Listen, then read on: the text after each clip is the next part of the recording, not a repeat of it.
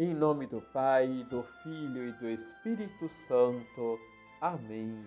Paz, Paz e, oração. e oração. Olá, tudo bem com você? O fraco jamais perdoa. O perdão é uma das características do forte. Mahatma Gandhi.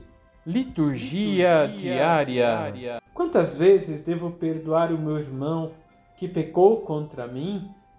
Até sete vezes? Pergunta Pedro a Jesus em Mateus capítulo 18, versículos de 21 a 35.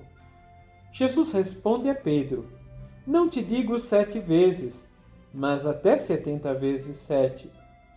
Para Pedro, sete parecia ser suficiente, de bom tamanho. Mas Jesus nos ensina que devemos perdoar sempre, porque é assim que Deus se comporta conosco. A sua misericórdia e o seu amor é sem limites. Jesus nos ensina contando a parábola dos dois empregados. O primeiro devia uma enorme fortuna ao seu patrão. Quando o patrão lhe cobrou, ele implorou a misericórdia, porque do contrário seria preso, ele e sua família até que pagassem toda a dívida. Mas diante da atitude do empregado, o Senhor lhe perdoou toda a dívida. Em seguida, esse mesmo empregado encontrou um companheiro de trabalho que lhe devia muito pouco. Ao cobrar a dívida, o empregado lhe suplicava misericórdia, mas ele não deu a menor atenção e mandou prendê-lo até que pagasse toda a sua dívida. O patrão, sabendo do caso, chamou o empregado que lhe devia muito e o censurou.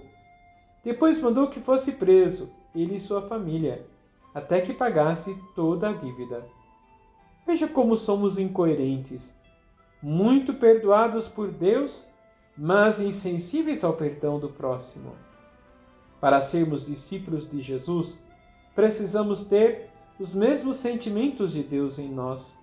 Perdoar é um ato de amor, porque Deus nos ama infinitamente.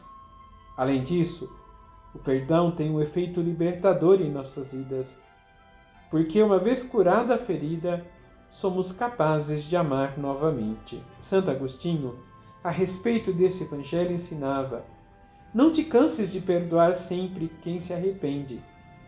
Se você também não fosse um devedor, poderia ser um credor severo, impunemente.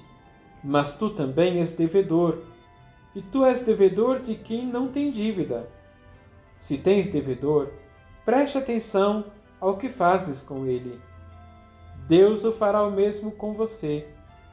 Se você se alegrar quando for perdoado, não tema perdoar de sua parte. Vamos rezar?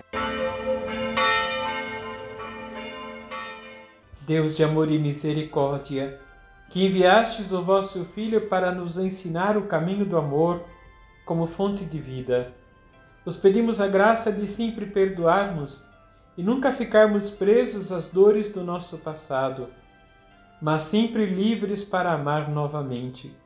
Os pedimos por Cristo nosso Senhor. Amém. Receba a bênção do Deus Todo-Poderoso, Pai, Filho e Espírito Santo. Amém.